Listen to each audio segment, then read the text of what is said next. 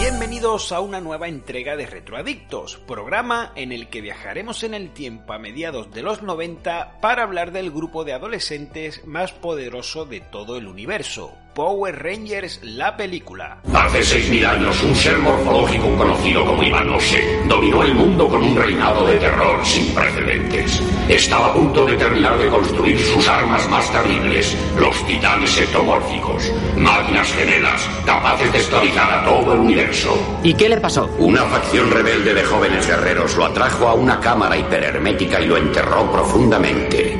Pero la cámara ha sido desenterrada accidentalmente. Debéis devolverla a las profundidades antes de que se abra liberando a Iván. Sus máquinas ectomórficas fueron enterradas junto a la cámara. Si Iván escapa, las encontrará.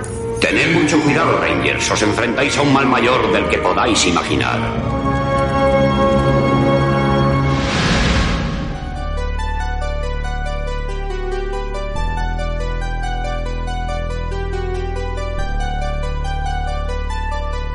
Comenzamos con las curiosidades comentando que todo el metraje de Power Rangers es material original rodado para la película, todo lo contrario de lo que ocurría con el show de televisión cuyas escenas de acción pertenecían a la serie Super Sentai originaria de Japón.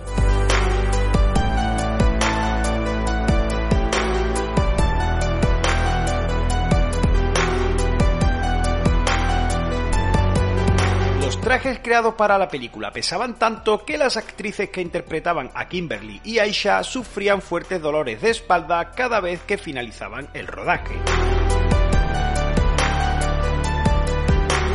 Continuamos comentando que la escena en la que Adam se queja de que su animal es una rana no estaba en guion, sino que fue introducida por el propio actor de forma improvisada. Adam. Adam, ¿qué ocurre? Soy una rana. Sí, una rana. De las que se besan y se convierten en un príncipe.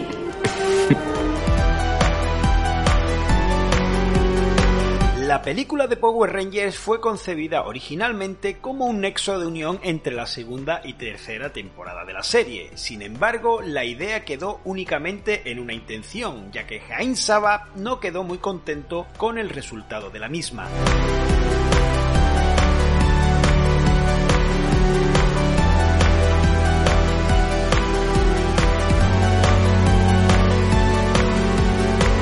Diariamente el actor Paul Freeman tenía que pasar 7 horas sentado en la silla de maquillaje para ser transformado en el carismático Iván Oce. Niños y niñas, niñas y niños, acercaos y abrid los ojos. Os prometo que nunca perderéis cuando hayáis tomado una ración de cieno de Iván. ¿Y qué hacemos con él? Enseñádselo a vuestros padres y a vuestros amigos. Cuando tengáis el cieno, todo será diversión. Esta cosa es asquerosa. Habréis oído la frase de que las apariencias engañan.